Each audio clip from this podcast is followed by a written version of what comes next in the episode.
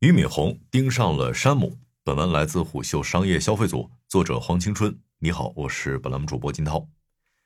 一则雪球用户的爆料再次将东方甄选拽到了舆论中心。十月十二日，雪球用户爆料称，东方甄选于十月十一日向员工开放 APP 付费会员内部测试，并根据反馈内容持续迭代优化。APP 会员预计本月全面上线。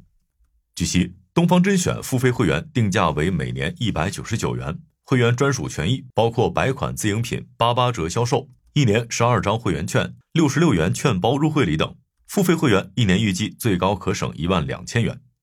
一般而言，付费会员分为两种，一种是付费购买消费资格，比如 Costco、山姆会员店；一种是付费购买权益，比如京东 Plus、天猫八八 VIP。那东方甄选学的是哪种呢？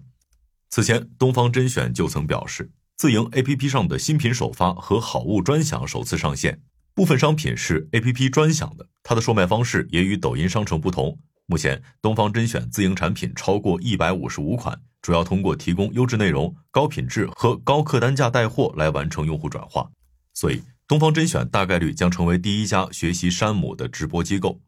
事实上，东方甄选基于山姆模式可谓是由来已久。今年一月，东方甄选 C E O 孙东旭曾在财报电话会上提出，东方甄选即将搭建付费会员体系。他说，付费会员实际上是一种双向奔赴，客户选择支付一定的年费，他们也会给付费会员提供更加全面的专享的服务，包括实实在在的商品打折和优惠。但孙东旭也强调，这个功能必须通过自营 APP 实现，为东方甄选的客户量身定制专属的功能和服务。接着，在今年七月十九日的一场直播中，孙东旭首次透露了 APP 的定位及发展方向。一是做甄选好物平台，二是通过自营 APP 不断给用户提供差异化的服务，三是做文化平台，给用户提供言之有物的好内容。只不过，在业内人士看来，支撑山姆付费会员制的供应链尤为重要。他对成本把控及自营品牌全链条都提出了高标准，而新东方能学来这个吗？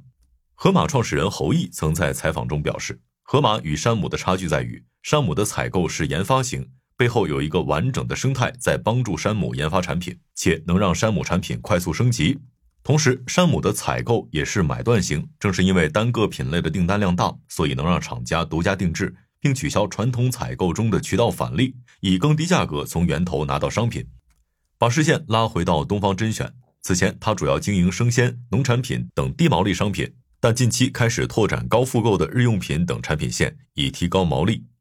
禅魔方数据显示，东方甄选抖音主账号销售的自营产品占比逐步提升至百分之四十左右。这源于东方甄选今年以来连续招募具有丰富经验的采购商务人员，以扩大公司在采购和供应链方面的资源。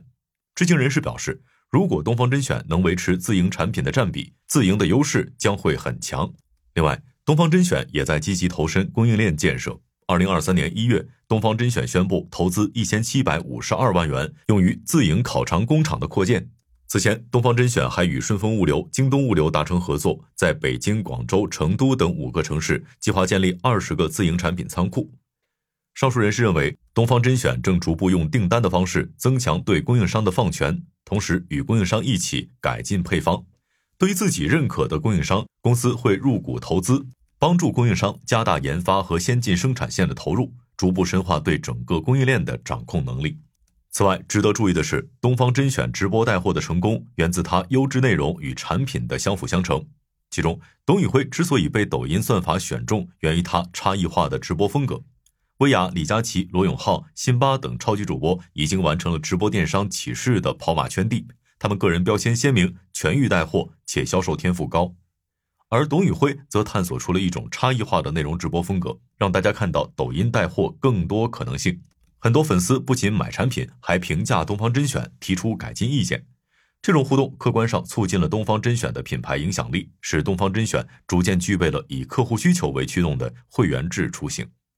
不过，现阶段东方甄选自营 APP 对比网易严选的选品及品牌能力都尚有差距，更遑论山姆个性化的采购及单品破圈效应。比如，从一百六十八元被炒至一千九百九十九元的山姆和味道限定巨型泡面桶，要想把自营产品的直播带货做好，首先自营产品要兼顾产品理念与消费需求的多元化。可一直以来，东方甄选自营产品仍以生鲜、农产品等非标品居多，这既是特色也是局限。一方面，东方甄选的核心产品是食品类，可这些产品并没有形成差异化消费心智，且产品创新有限。即便它通过规模效应、营销优势，有更高的定价策略、更高的利润率，但更多还是建立在对董宇辉等主播的价值认同，而非产品品牌心智。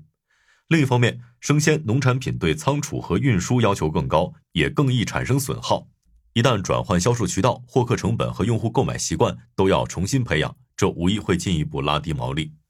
事实上，早在东方甄选开始切入农产品带货时，便有分析人士唱衰，因为绝大部分农产品属于非标品，所以其品控供应链难度非常大。如今，东方甄选虽然具有一定的定价优势，但其自营产品复购率始终不高。而且，它也因为高定价引发过争议。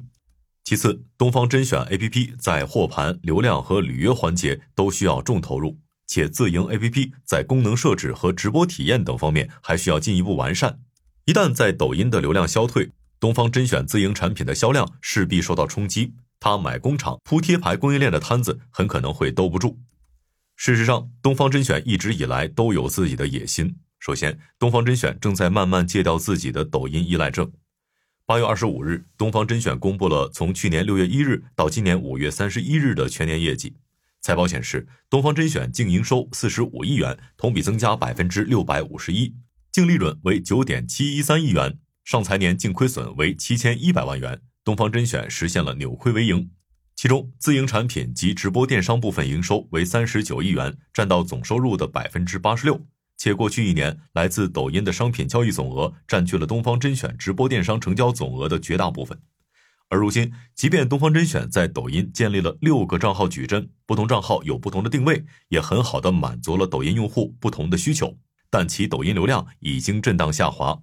以二零二三年上半年为例，馋妈妈数据显示，原本长居抖音带货榜首的东方甄选，四月跌至第二，五月回升后，六月再次跌至第三。而像东方甄选将进酒、东方甄选自营产品等其他矩阵账号，今年排名也一直处于下滑趋势。于是，从微信小程序、京东店铺、天猫店铺到搭建自营 APP、淘宝直播，东方甄选频频向新平台试水，表现出了强烈的忧患意识。